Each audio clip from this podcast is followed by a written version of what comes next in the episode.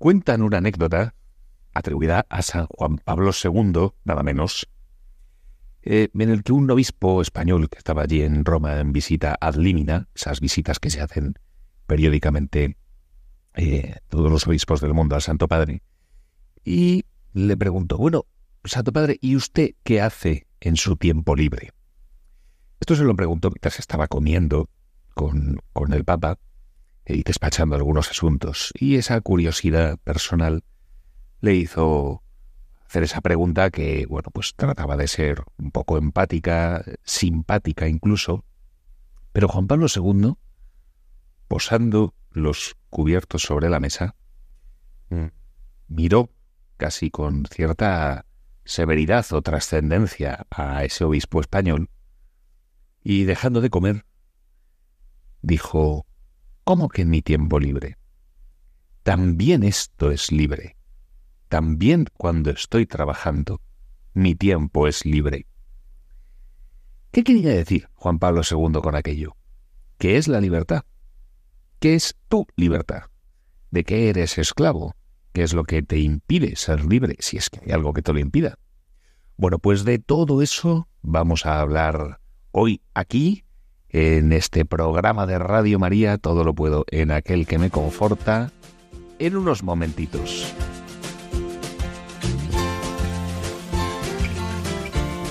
Todo lo puedo en aquel que me conforta. Doctrina social de la Iglesia en nuestro mundo un programa de la Asociación Católica de Propagandistas dirigido por Ana Campos. ¿Qué tal estás? ¿Cómo te encuentras? ¿Cómo me alegra que estés al otro lado de lo que antes se decía el transistor, ¿eh? al otro lado de este aparato de radio que nos une a través de las ondas de Radio María? Te habla José Antonio Méndez. Trabajo en la Asociación Católica de Propagandistas, en el área de comunicación. Y como bien sabes, este espacio de Radio María, todo lo puedo en aquel que me conforta, en el que nos dedicamos a hablar, a desentrañar, a comprender, a explicar temas de actualidad a la luz de la doctrina social de la Iglesia, está impulsado por la Asociación Católica de Propagandistas y dirigido por mi compañera Ana Campos, a quien luego vas a escuchar en una entrevista interesantísima para hablar de esto que comentábamos, la libertad. Al otro lado de los cuadros técnicos, toda esta cadena de botones que hace que tú consigas escucharme y yo consiga hacerte llegar mi voz y nuestro mensaje a través de las ondas, está mi compañero José María Visier, técnico, para que todo cuadre y todo salga como tiene que salir. Entre otras cosas, porque, y aquí quiero hacer una mención especial a todos los técnicos de Radio María que hacen posible la emisión de nuestros programas, sobre todo porque sin ellos sería imposible que ninguno de nuestros contenidos saliera al aire. Son esa parte silenciosa, esa parte que no se ve, que a veces incluso a los presentadores se nos olvida mencionar y que sin embargo es esencial para que la radio de la Virgen, para que Radio María siga cumpliendo su misión evangelizadora. Así que a mi compañero José María Visier y a todos los compañeros técnicos de Radio María les mando un abrazo grande y mi más sincero reconocimiento. Os contaba al principio del programa, para arrancar, esa anécdota de eh, San Juan Pablo II, en que cuando le preguntaron, bueno, ¿y usted a qué dedica el tiempo libre cuando no está trabajando? Pues Juan Pablo II se cuadró y dijo, también también esto es libre. También mi tiempo de trabajo es libre.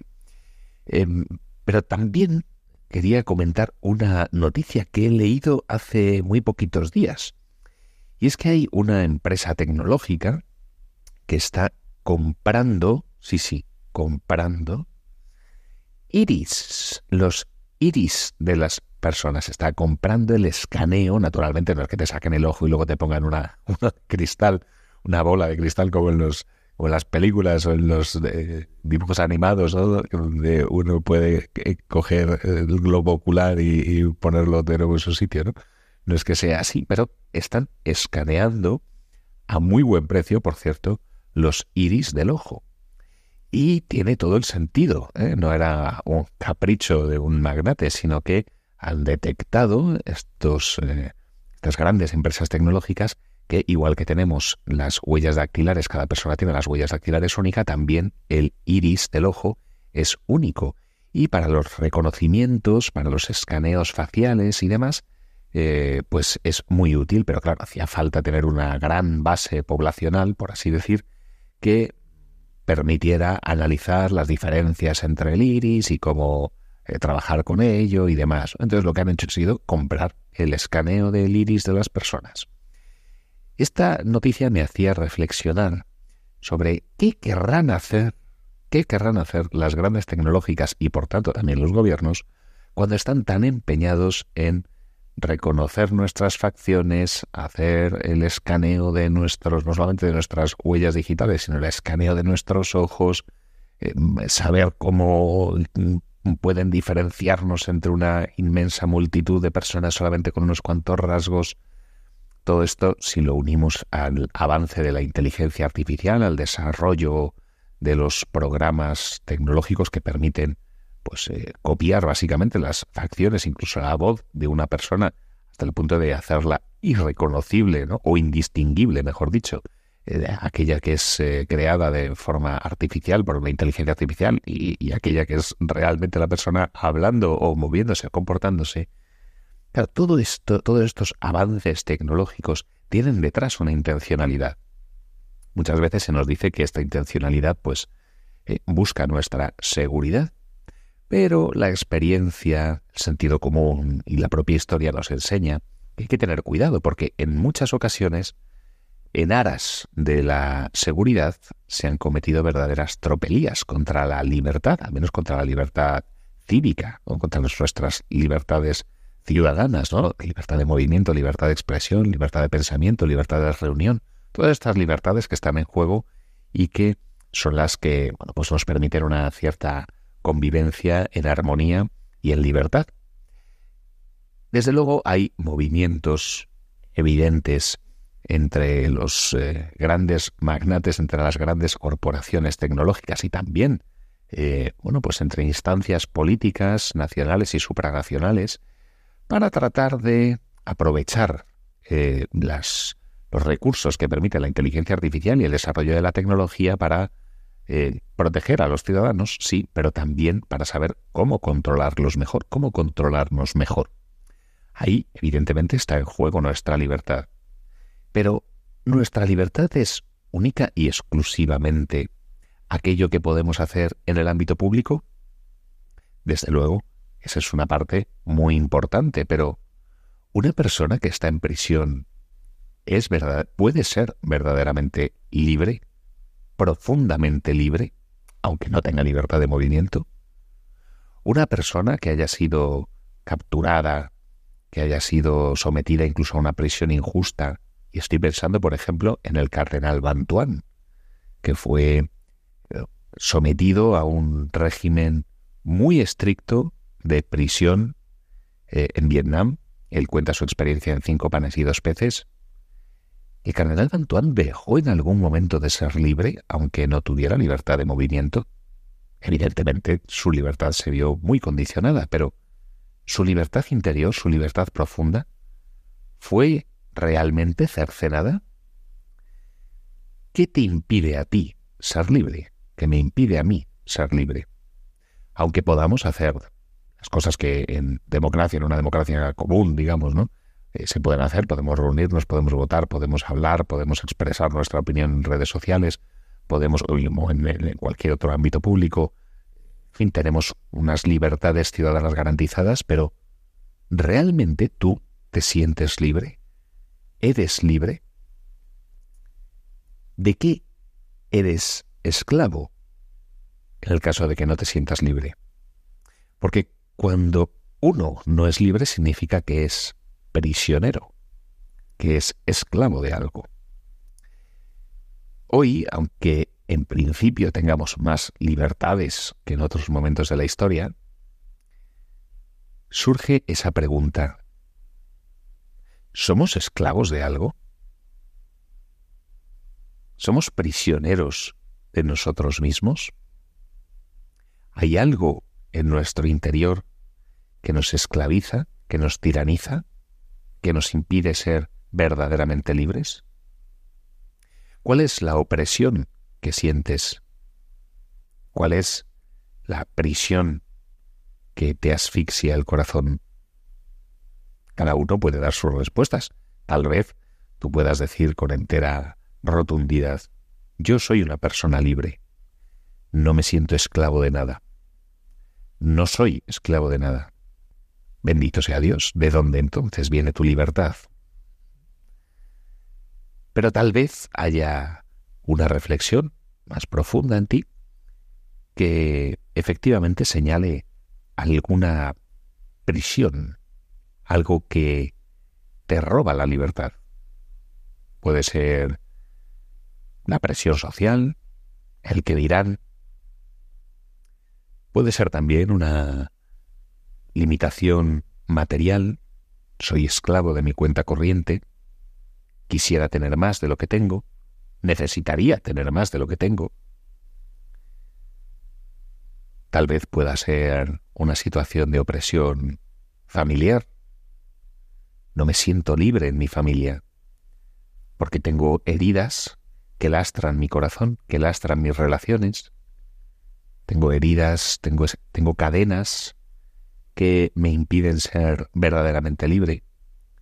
Cuando estoy, por ejemplo, con mi cónyuge, con mis hijos, con mis padres, con mis nietos.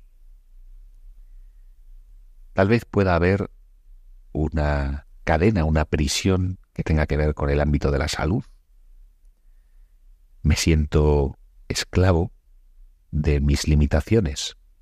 No soy libre cuando me veo a mí mismo, tal vez en la cama de un hospital, tal vez atado a una casa de interminables pastillas, tal vez cuando me veo sometido a la inquietud de esas revisiones periódicas por una enfermedad crónica, las limitaciones propias de la edad cualquier otra enfermedad. No es que esas limitaciones me impidan hacer muchas cosas, es que me revelo ante el hecho de estar encadenado a esta situación. No acabo de sentirme libre porque no acabo de aceptar mi realidad. Y como no acepto mi realidad, mi realidad me pesa ¿De qué soy esclavo? ¿Cuál es mi prisión? ¿Por qué no soy libre? ¿Puedo ser libre realmente en mis circunstancias concretas hoy? Esa es una de las grandes preguntas que normalmente no nos hacemos.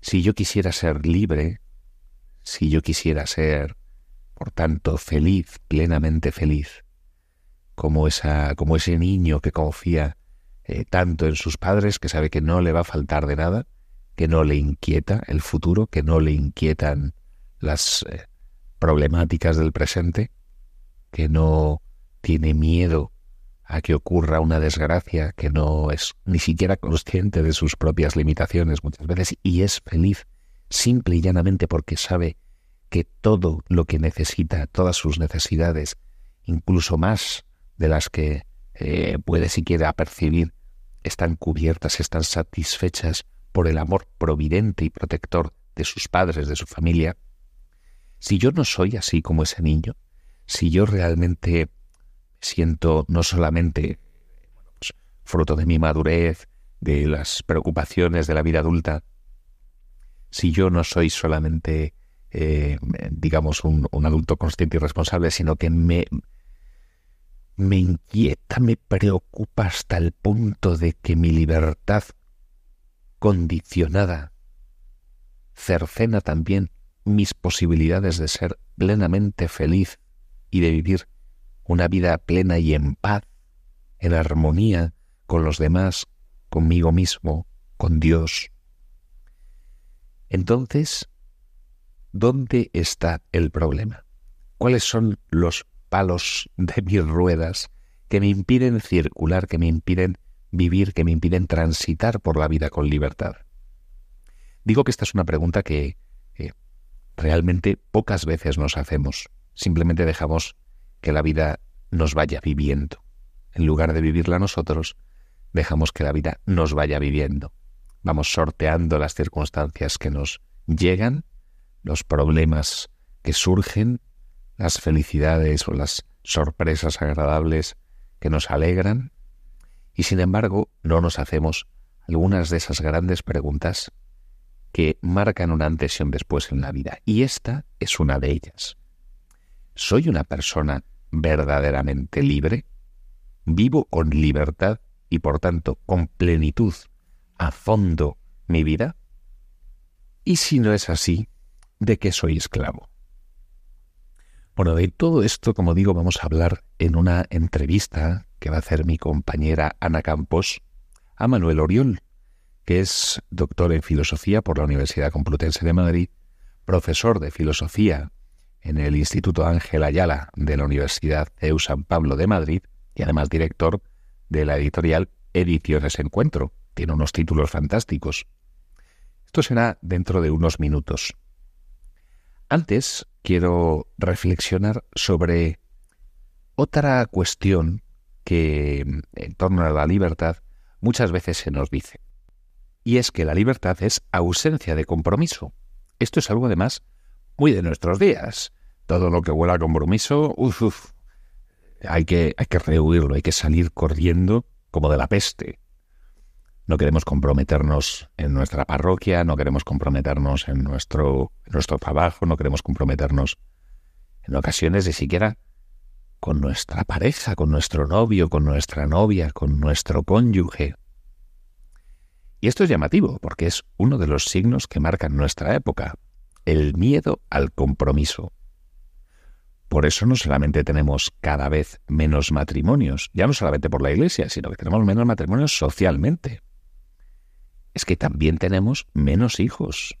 ¿Y por qué tenemos menos hijos? Bueno, bien, evidentemente hay unas situaciones, unas condiciones sociales que muchas veces no son favorables.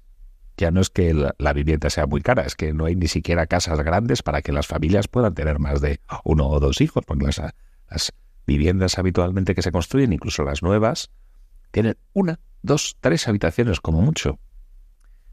Bien, tenemos eh, circunstancias sociales que pueden dificultar el que una pareja joven se lance a tener hijos, ¿no? Salarios bajos, empleos precarios, viviendas pequeñas y a precio de oro, pero también hay un componente moral, también hay un componente personal el aceptar tener hijos, el aceptar comprometerte a criarlos, a educarlos, a ligar tu vida al sacrificio entregado, apasionado, precioso, pero sacrificio de vivir para otros en tu matrimonio y como padres o madres de familia. Tenemos miedo al compromiso. Es una generación, la nuestra, que tiene miedo al compromiso. Y cuando digo la nuestra no me refiero solo a la generación de la gente joven, ¿eh? Este miedo al compromiso ha llegado ya a todas, a todas las personas de este momento histórico que estamos viviendo. Tenemos miedo a comprometernos, por ejemplo, en la parroquia, dando unas catequesis, ayudando en los grupos eh, de limpieza del templo. Yo si acaso ya vendré. Hoy sí puedo, pero prefiero no No me apuntes, ¿no? No me apuntes porque no sé si la semana que viene voy a poder venir nos cuesta comprometernos.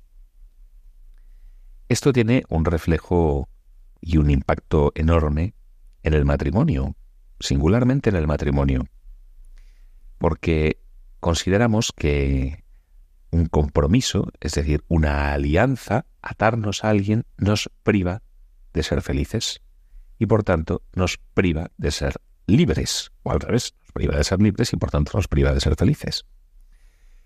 Sin embargo, tenemos que recordar que cuando nos atamos libremente, nos comprometemos libremente a realidades que nos hacen salir de nosotros mismos, de la tiranía de nuestro propio yo, entonces esa ligadura, ese, ese compromiso es liberador para nosotros. Atarnos libremente a un compromiso que me libera de mí mismo nos ayuda me ayuda a ser más libre, a vivir más entregado a los demás y por tanto también a vivir más plenamente, a, a ser más como Dios me ha pensado. Esta es la revolución del mensaje cristiano. Esta es la revolución de la enseñanza que, sobre todo en el caso de la Virgen María, nos enseña la vida en fe. Cuando yo me ato libremente a algo que me libera, a alguien que me libera y nadie me libera más que Dios, entonces es cuando puedo ser verdaderamente libre, aunque las circunstancias de mi vida, las circunstancias que me rodean, parezcan, hagan indicar que no puedo hacer todo en todo momento lo que a mí me dé la gana. Cuando uno siente esta verdadera libertad interior, esta rectitud de conciencia, este saber que uno ha puesto su vida en el juego, que es capaz de darse a los demás, esta, esta decisión libre, voluntaria, diaria, consciente y reiterada de darme a los demás, esta asunción de un compromiso que me hace romper las cadenas del yo, es lo que permite que yo sea verdaderamente libre. Y nadie puede hacer esto sin la gracia de Dios. Podemos ser conscientes de ello o no. Podemos hacer eh, esto, digamos, pues por, por un soplo del Espíritu Santo sin llegar a ser plenamente conscientes de que es el Señor quien nos está moviendo. Pero desde luego sin la gracia de Dios no es posible ser plenamente libres, no es posible salir de nosotros mismos, porque el corazón del hombre tiende a replegarse sobre sí mismo. Es la herida del pecado original. No somos seres angélicos, no somos perfectos, no tendemos naturalmente al bien. Nuestra naturaleza herida nuestro pecado hace que tendamos, tenemos esa querencia, ¿no? Como cuando uno eh, dobla un folio sobre sí mismo, ¿no? Así como si fuera un canutillo, luego lo tratas de desdoblar y eso tiende a, tiene esa querencia a volver a cerrarse. Bueno, pues lo que nos ocurre. La gracia nos libera, nos aplana, nos hace, eh, es como un folio enrollado sobre sí mismo que se despliega y que se sujeta, los, los brazos extendidos de la cruz sujetan nuestros propios brazos, pero cuando nos soltamos de la cruz, cuando nos soltamos de los brazos del crucificado extendidos en un abrazo, entonces nuestros brazos se repliegan sobre nosotros mismos, nos encogemos sobre nosotros mismos, nos hacemos como un bicho bola, y al final tendemos al egoísmo, al pecado, a no salir de nosotros mismos. Solo Cristo nos libera, solo entregarnos a los demás por entregarnos a Dios es lo que nos hace verdaderamente libres. ¿Qué es aquello que te esclaviza? ¿Qué es aquello que te está haciendo libre? Es importante saber cuáles son los compromisos que te liberan, sobre todo para que no los dejes de lado, para que no los descuides o no los malcuides. Si te libera tu matrimonio, si te libera tu familia, si te libera tu pertenencia a tu parroquia, a un movimiento eclesial, a una congregación religiosa, entonces no descuides ese vínculo, porque estarás descuidando la raíz de tu libertad y por tanto también la raíz de tu plenitud, la raíz de aquello que te hace ir paladeando, paladeando el cielo en la tierra. Cuando uno descubre la libertad de ser hijo de Dios, cuando uno descubre la libertad que te da el sentirte amado por Cristo y te impulsa a entregarte a los demás, entonces eso es es, como una explosión de felicidad. Es como un tsunami que te empuja, que te lanza, que te imprime un carácter especial, que te renueva las fuerzas, que te ayuda a aceptar tu día a día, aunque ese día a día sea en ocasiones costoso, doloroso, pesaroso. Uno puede abrazar su libertad libremente cuando en ella descubre el camino a la libertad plena, es decir, cuando en ella, cuando en nuestro día a día, descubrimos la presencia salvífica de Dios. No para evadirnos de nuestra libertad, sino para abrazarla a fondo, para asumir aquello que nos rodea, que tenemos, que no podemos cambiar muchas veces, y que es el espacio en el que Dios nos anima a ser nosotros mismos reflejos suyos. Antes de pasar a esta entrevista de mi compañera Ana Campos con Manuel Oriol, una entrevista interesantísima para desentrañar qué dice la doctrina social de la Iglesia sobre la libertad, te animo a que escuches esta canción que se llama Libertad, ¿Cuántas canciones hay que se llaman Libertad? Muchísimas. y una superabundancia. Esta, en este caso, es de Neil Moliner, cantante que puedes escuchar perfectísimamente en cualquier emisora musical, si es que se te desintoniza Radio María, o al entrar en cualquier tienda, o cualquier otro momento de, música de fondo en un chiringuito de la playa. Es una canción que te sirve para, bueno, pues explayarte, pero yo te, te invito a que escuches atentamente su letra. Una canción muy movida, muy animada, muy comercial, podríamos decir, pero que escuches su letra, para que así, cada vez que la vuelvas a oír en cualquier otro entorno, recuerdes que la verdadera libertad te la da Dios, que es Dios el que te empuja a ser feliz, el que te empuja a ser, a vivir como el aire impetuoso, que es capaz de comprometerse con los demás para transformar su vida llenándola de Dios. Disfruta de esta canción de Neil Moliner, disfruta de esta entrevista de Ana Campos con Manuel Oriol y disfruta sobre todo de la programación de Radio María que te acompaña, te cuida, que te guía para descubrir en María el mejor camino a Dios, por tanto, el mejor ejemplo para poder vivir libre. De que algo pasará. La mente en blanco presenta todos mis sueños, esos que por fin puedo alcanzar.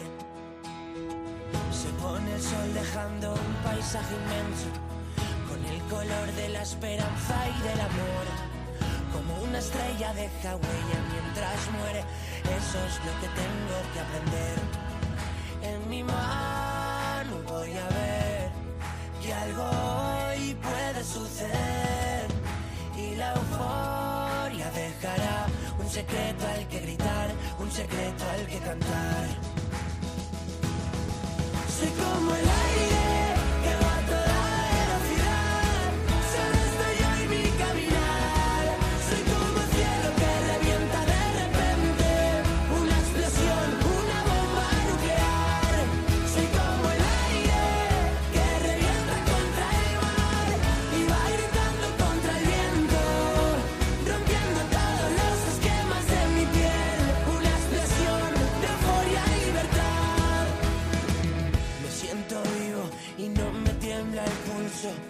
Mis latidos los que marcan el compás. La tierra tiembla y estoy solo en este juego. Si pierdo, vuelvo a ganar. Como un cometa que alumbra todo el cielo. Esos segundos que siempre recordarás. Estoy seguro de que muero en el intento. Y eso es lo que nos hace brillar. En mi mano voy a ver que algo y la euforia dejará un secreto al que gritar, un secreto al que cantar. Soy como el aire.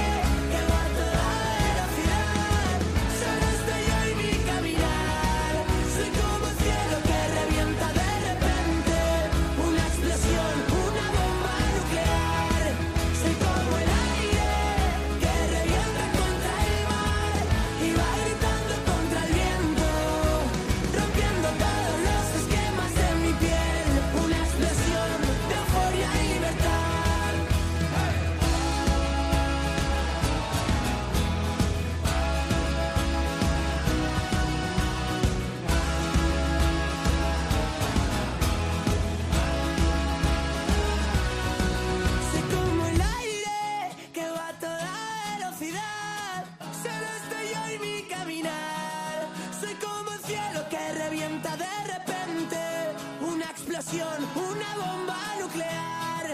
Soy como el aire que revienta contra el mar y va gritando contra el viento.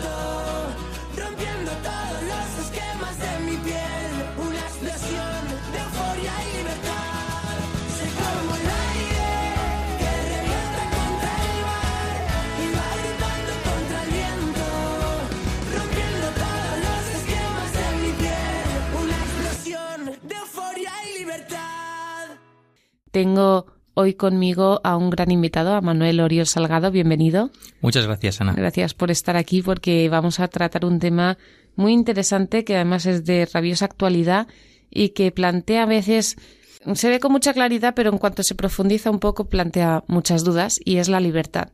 Bueno, para los que no tengáis la suerte de conocer a Manuel, Manuel es profesor de filosofía del Instituto de Humanidades Ángel Ayala en la Universidad CEU San Pablo y doctor en filosofía por la Universidad Complutense de Madrid.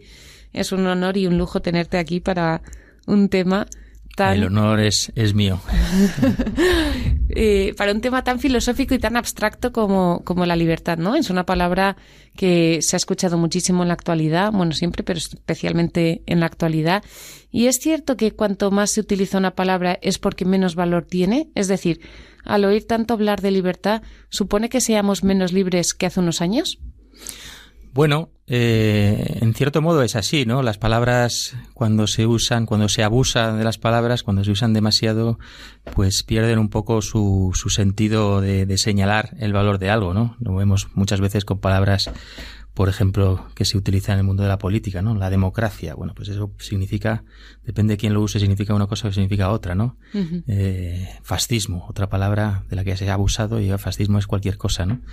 Y eso pasa también con la libertad, en cierto modo, ¿no? La libertad es una palabra muy usada, eh, pero también yo creo, viéndolo desde el punto de vista positivo, porque expresa un deseo muy propio de nuestra época, un deseo que es propio de la época moderna en general, un deseo genuino que la Iglesia también acoge y que desde siempre, en cierto modo, defiende, ¿no? Desde, digamos, las mismas menciones a la libertad en el propio Evangelio, la por ejemplo, la abolición de la esclavitud como por iniciativa de los cristianos. Eh, durante toda la historia de la Iglesia siempre se ha cogido, visto favorablemente, ese deseo de libertad que, en cierto modo, en la época moderna se volvió contra la Iglesia. De alguna manera se intentó hacer una libertad respecto de la Iglesia, ¿no? Pero a eso la Iglesia ha respondido en los últimos mm, siglos eh, acogiendo el verdadero sentido, el sentido genuino de la libertad. Entonces, en cierto modo es verdad que se ha abusado mucho de esa palabra. Em, ¿Hay más libertad hoy que antes? Me preguntabas. Pues eh, depende de cómo entendamos la libertad. Quizá podemos entrar a eso después. En cierto modo sí. Hay más libertad social, claramente, pero quizá hay menos libertad moral en otro sentido. Yo añadiría que, que me parece que estamos en, en cierto modo en un, en un cambio de época ¿eh? en el que de abusar mucho de la libertad, quizá estamos entrando en una época en la que empieza a restringirse también la libertad. Hay muchos fenómenos como la corrección política, la cultura de la cancelación, y otras que ponen un poco en peligro esa libertad que tanto se había defendido en las últimas décadas, ¿no? La corrección política al final es verdad que muchas veces eh, limita lo que se puede decir y lo que no, en ciertos ámbitos sobre todo. Parece que hoy en día la libertad implica decir y hacer todo lo que se quiera. ¿Esto es así? O, o sea, ¿soy libre para hacer lo que quiera o mi libertad tiene límites? Bueno, eh, claro, es este es el punto, ¿no? Eh, ¿Qué significa la libertad? Eh, y aquí quizá iría a la definición, ¿no? La libertad es justamente la capacidad de satisfacción, la capacidad de realizar plenamente aquello que quiero. En, ese sentido, la definición habitual, ¿no? La libertad es hacer lo que se quiera, eh, no está mal, en cierto modo, ¿eh? porque efectivamente la libertad, en cierto modo, es hacer lo que queramos. La cuestión es qué es lo que queremos, ¿no? Y ahí lo que la Iglesia siempre ha dicho es que lo que queremos de verdad, lo que queremos naturalmente, el bien natural al que tendemos, eh, no tiene por qué coincidir necesariamente con lo que deseamos inmediatamente. Parecía demasiado fácil la respuesta. Aquí ya viene. Claro, claro. Es decir, mm, yo puedo querer muchas cosas, ¿no? Yo puedo querer, no sé, matar a una persona. Yo quiero, yo puedo querer poner los cuernos a mi mujer. Yo puedo querer muchas cosas. La cuestión es si esas cosas son realmente y en el fondo lo que más quiero en el sentido de lo que me hace más plenamente feliz, ¿no? Entonces, La libertad es capacidad de satisfacción es, en ese sentido, es decir, es la capacidad de hacer, de, de lograr, de alcanzar, digamos, el fin al que tendemos en última instancia, ¿no? Eh, que no es otra cosa que Dios. Eh, pero para eso Dios nos ha hecho a la vez libres de, de elegir, digamos, ese camino hacia Él de maneras incluso equivocadas, ¿no? Eh, eso es la libertad, ¿no? Entonces, en ese sentido, la libertad es hacer lo que se quiera, sí y no, depende de que entendamos qué es lo que, lo que, lo que quiero, ¿no? Hablas de voluntad, hablas de deseo, eh, lo diferencias uno de otro y hablas también de satisfacción. ¿Hay diferentes grados de libertad? Es decir, ¿la libertad se tiene o es algo con lo que se puede seguir consiguiendo o perder cierto nivel de libertad? Bueno, pues espero no ponerme demasiado filosófico, pero aquí me temo que hay que hacer alguna distinción. ¿eh? Y la filosofía, entre otras cosas, hace esto, distinguir. Eh, bueno, vamos a ver, depende. Hay una libertad que tenemos todos, todos los que podemos ejercer nuestra razón. No, quizá no la tiene un bebé recién nacido, quizá no la tiene una persona que está en coma, pero cualquier persona que tenga uso de razón tiene la libertad en sentido psicológico, la libertad de autodeterminación, el libre albedrío. es un don de Dios que todos tenemos en el sentido de que nosotros somos los que nos autodeterminamos hacia una cosa o hacia otra. Es decir, yo quiero esto, yo quiero lo otro y soy yo el que quiero. No hay nada que... Hay muchas cosas que influyen en mis decisiones, en mi, en, mi voluntad, en lo que yo quiero. Si yo quiero, siempre les pongo este ejemplo a mis alumnos, ¿no? Si yo quiero elegir eh, este grado o este otro grado, pues eh, hay muchas cosas que influyen en esa decisión. Pues no sé, la familia que he tenido, eh, amigos que he visto, que trabajan en eso, algo que me atrae especialmente de, de esa profesión. Hay muchas cosas que influyen, pero ninguna de esas cosas determina mi decisión. Es decir, que soy yo el que me determino a mí mismo, soy yo el que elijo lo que quiero dentro de un montón de influencias, de condicionamientos que tengo que me atraen más, me atraen menos, me... pero, pero todo eso no anula mi libertad, sino que al revés la favorece, hace que yo pueda elegir, pueda dejarme llevar más por estas inclinaciones o dejarme llevar más por esas inclinaciones. Ese, ese es el primer punto, ese es el primer. Y esa libertad, esa libertad la tenemos todos cualquier persona, hasta el que se deja arrastrar, hasta el que no eh, tiene personalidad, porque cuando quiere algo lo quiere él, nadie quiere por él. ¿no? Por cierto que esta es una libertad que en la época moderna y contemporánea también ha sido muy puesta en duda. ¿eh? El determinismo es justamente la negación de que somos libres. ¿eh? Y es decir, que es una paradoja de nuestros días. Decíamos antes que, que nosotros, que en nuestra época se busca mucho la libertad, sin embargo, nunca, como en nuestra época, se ha negado teóricamente tanto que, seamos, que seamos libres y se trata de explicar todo lo que hacemos en términos psicológicos, en términos sociales, en términos educativos, en términos materiales, en términos neuro, de, neurociencia. Es decir, parece que cuando yo quiero algo, es, vengo predeterminado. Vengo predeterminado. Hay algo que me ha hecho querer eso. Y mi libertad entonces se anula. Y claro, si, si, si se anula mi libertad, si se anula mi libre albedrío, en este primer sentido que estamos hablando, entonces se anula completamente mi, mi responsabilidad, que ese es el punto. Claro, la libertad está muy unida a la responsabilidad. Si yo no soy el que, digamos, si, si hay algo que me ha hecho actuar como actúo, entonces yo, mm, en último término, no soy responsable de mis actos, ¿no? ¿Se puede decir entonces que cuanta más libertad, más responsabilidad? Claro, por supuesto. Digamos, si no fuéramos eh, libres, no seríamos responsables de nuestros actos, es decir, no podríamos responder por ellos, ¿no? Eh, de hecho es así, ¿no? ¿Por qué a un, por a un niño, por ejemplo, eh, no le metemos en la cárcel cuando comete un delito? ¿Mm? Pues porque entendemos que no ha sido completamente libre. Y no ha sido completamente libre porque no tiene pleno conocimiento de lo que estaba haciendo, ¿no?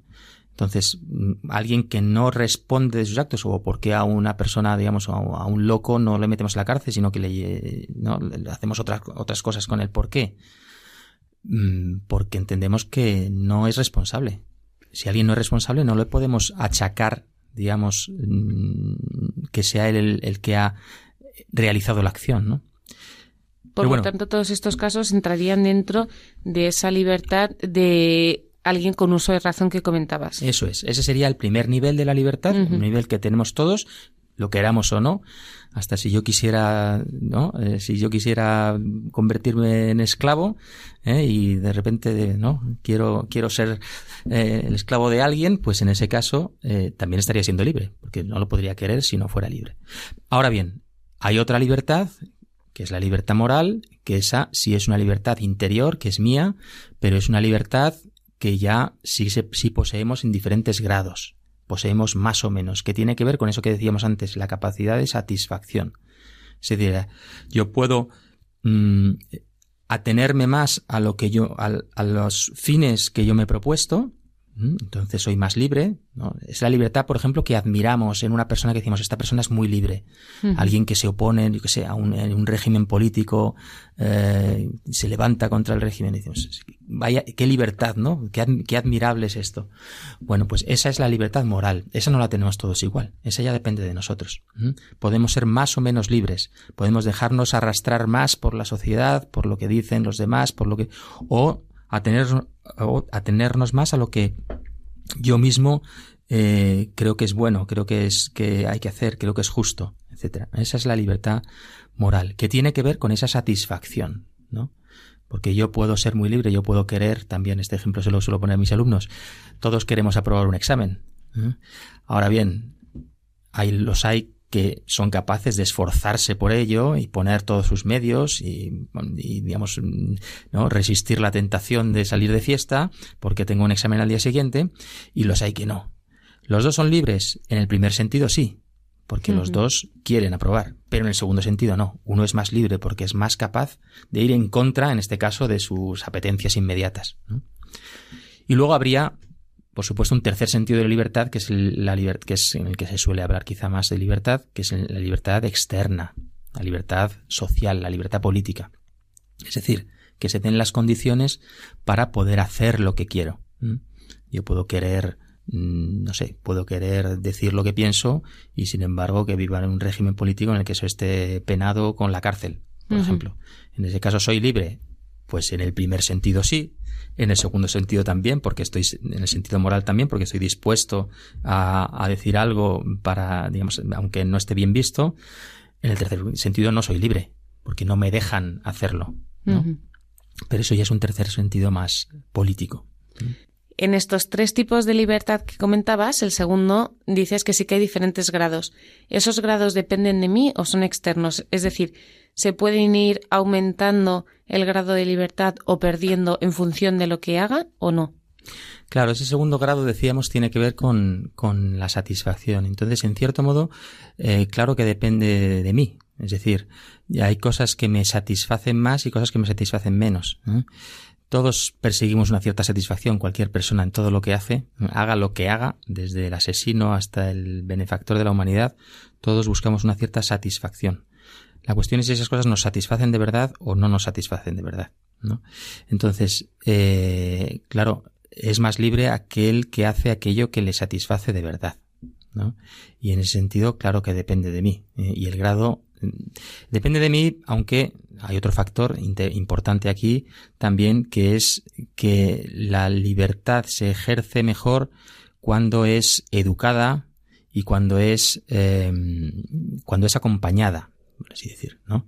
Alguien, por ejemplo, que viva en un contexto que, que, viva solo, que no, no, tenga relación con nadie, que viva en una situación de, de, aislamiento, ¿no? Pues es más difícil que pueda atenerse, digamos, a lo que, a lo que desea. Alguien que en cambio viva en un contexto de una amistad sana, que tenga una familia sólida, que tenga buenas relaciones en el trabajo, pues es más fácil que lo que quiere lo, lo, realice realmente, ¿no? Que no se deje de llevar, que no sea, que no sea una veleta, ¿no? En la vida. Eh, que tenga un, ¿por qué? Porque tiene en cierto modo esa satisfacción ya la tiene, ¿no? Ya la tiene y entonces mm, sus decisiones pues estarán como más arraigadas, serán más sólidas, ¿no?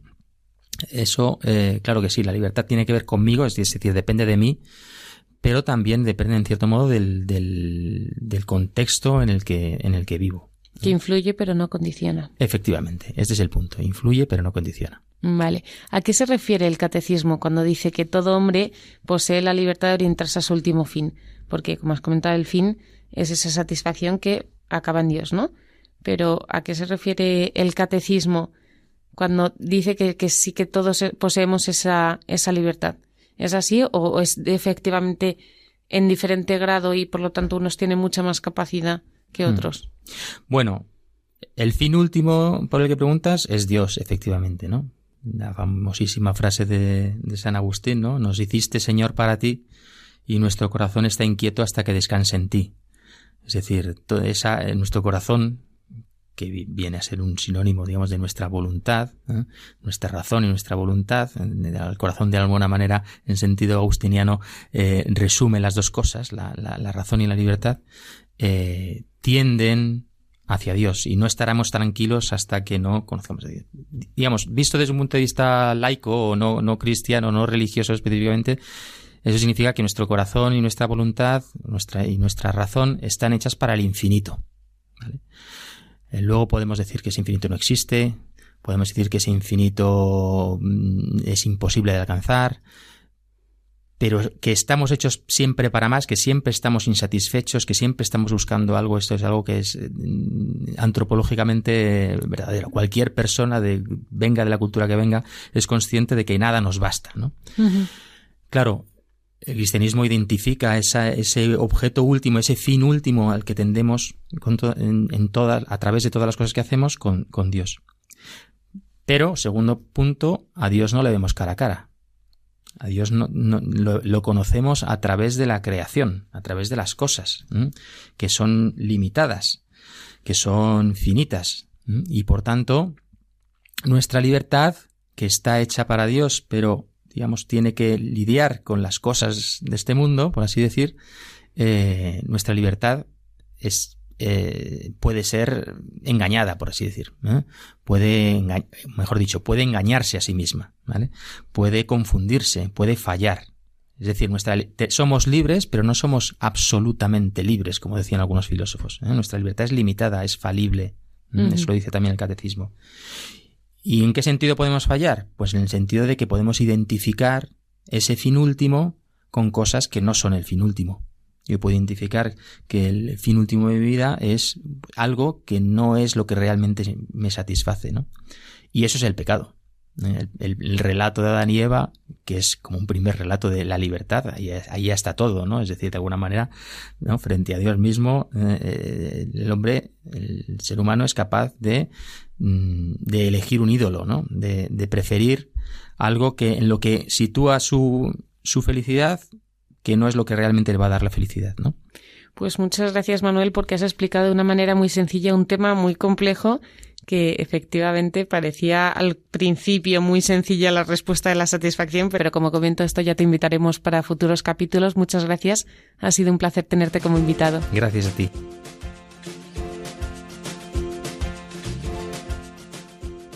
Ya ves que no te he engañado. Qué entrevista tan bonita de mi compañera Ana Campos.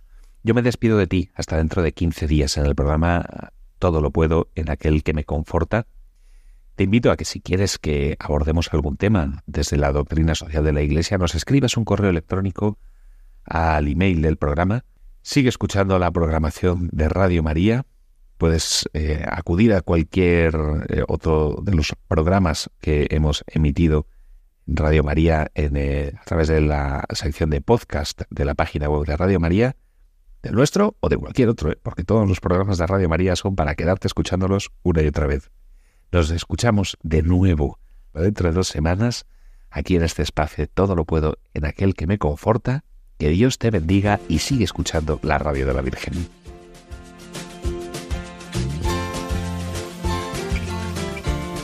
Todo lo puedo en aquel que me conforta Doctrina Social de la Iglesia en nuestro mundo, un programa de la Asociación Católica de Propagandistas dirigido por Ana Campos.